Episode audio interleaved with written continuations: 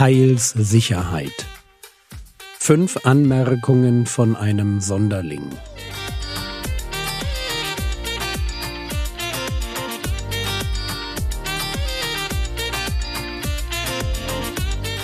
Theologie, die dich im Glauben wachsen lässt. Nachfolge praktisch dein geistlicher Impuls für den Tag. Mein Name ist Jürgen Fischer und heute geht es um die Dynamik geistlichen Lebens. Wir stecken also im Thema Heilssicherheit.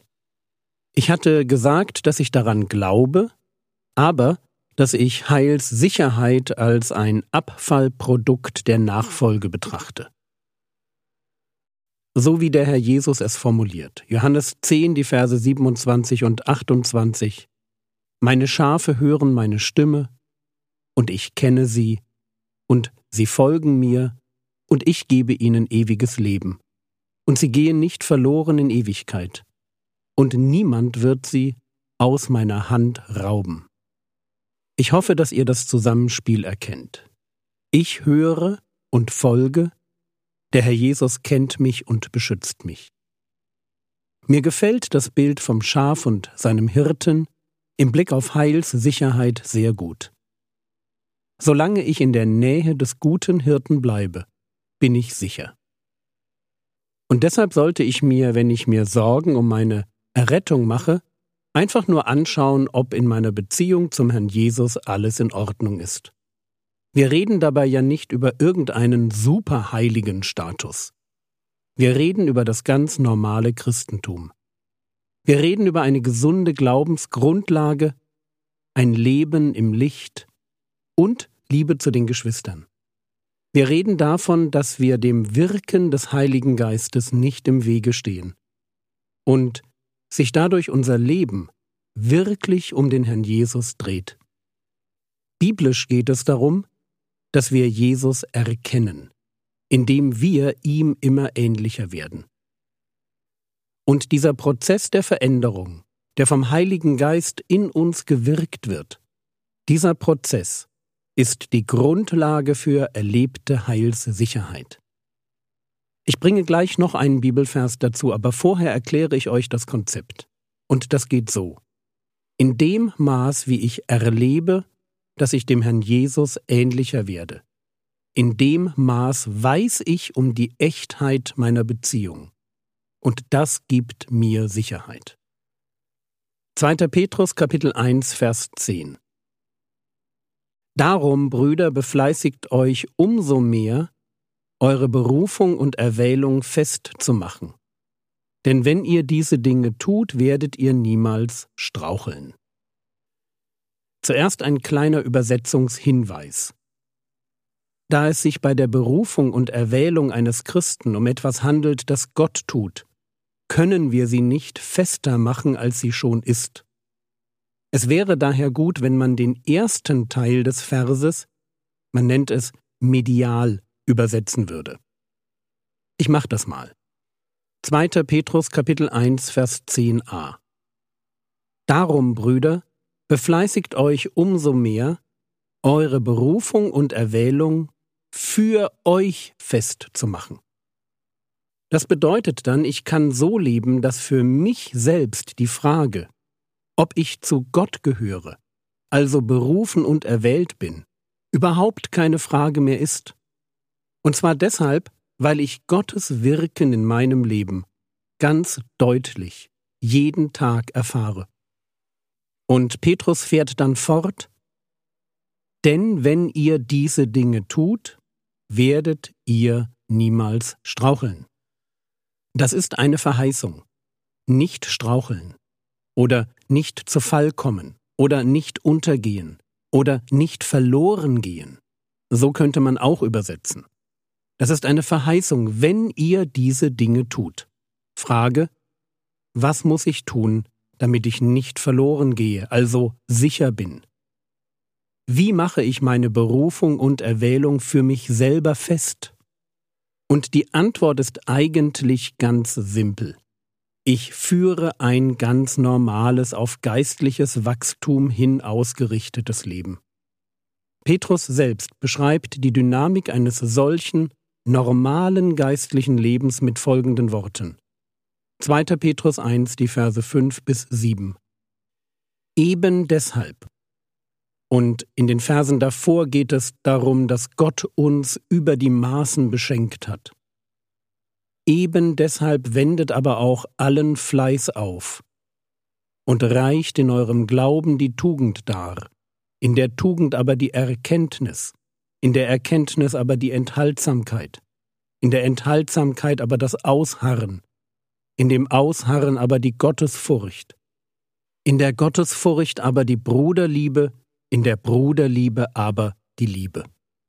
Oder mit meinen Worten.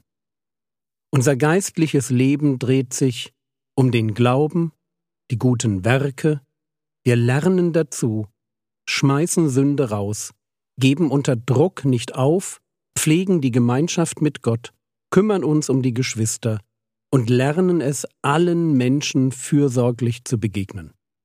Seht ihr, das sind nicht die Merkmale von Superheiligen. Das ist eine Beschreibung des normalen geistlichen Lebens. Das erinnert uns an den 1. Johannes-Check von gestern. Und wenn ich so lebe, mit einer Lust auf das Gute, auf Weisheit, auf Heiligung, auf Charakterstärke, auf Intimität mit Gott, auf Dienen und Lieben, wenn ich das tue, dann wird mein Leben selbst zum Mittel, um den Herrn Jesus zu erkennen. Schauen wir uns den nächsten Vers an, 2. Petrus 1, Vers 8.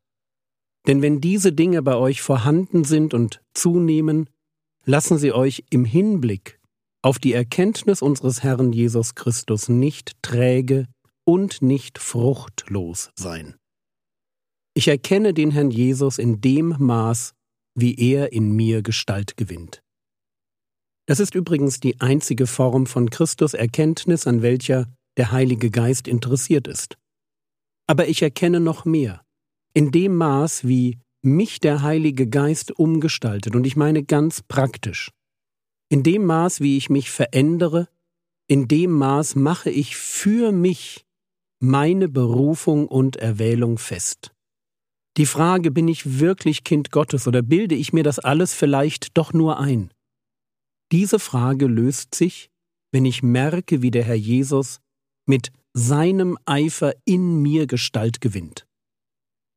Und diese meine erlebte Nähe zum Herrn Jesus selbst ist Grundlage für meine Sicherheit. Noch einmal 2. Petrus Kapitel 1 Vers 10 Denn wenn ihr diese Dinge tut, werdet ihr niemals straucheln. Und deshalb mein Fazit. Lebe ein ganz normales, engagiertes, aufrichtiges geistliches Leben. Und du bist sicher. Und was ist, wenn ich in puncto Sünde mal so richtig daneben lange?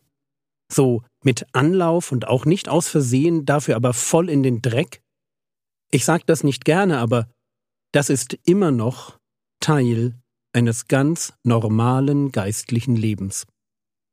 Nicht der Teil, auf den wir stolz sind, aber ein Teil, für den Gott vorgesorgt hat. Und wenn jemand sündigt, wir haben einen Beistand bei dem Vater. Jesus Christus den Gerechten. So heißt es in 1. Johannes Kapitel 2 Vers 1. Wir haben einen Beistand. Genau für die Momente, wo wir in puncto Sünde mal so richtig daneben langen. Wir sind auch in diesen Momenten mit unserer Sünde nicht allein. Gott hat vorgesorgt und Gott ist treu. 2. Timotheus Kapitel 2 Vers 13 wenn wir untreu sind, er bleibt treu, denn er kann sich selbst nicht verleugnen. In den Momenten unseres Lebens, wo wir uns wie Petrus verhalten, der aus Angst seinen Herrn verrät, da dürfen auch wir zwei Dinge wissen. Erstens, der Herr Jesus hat schon lange für uns gebetet, dass unser Glaube nicht aufhört. Und zweitens, die Vergebung ist immer nur ein Bekenntnis weit entfernt. Ich will Sünde nicht verharmlosen. Aber Gott kennt unser Herz. Er weiß, wie leid uns unsere Sünde tut. Er weiß, mit welcher Haltung wir das Böse getan haben. Und er selbst bleibt treu, auch wenn wir untreu sind.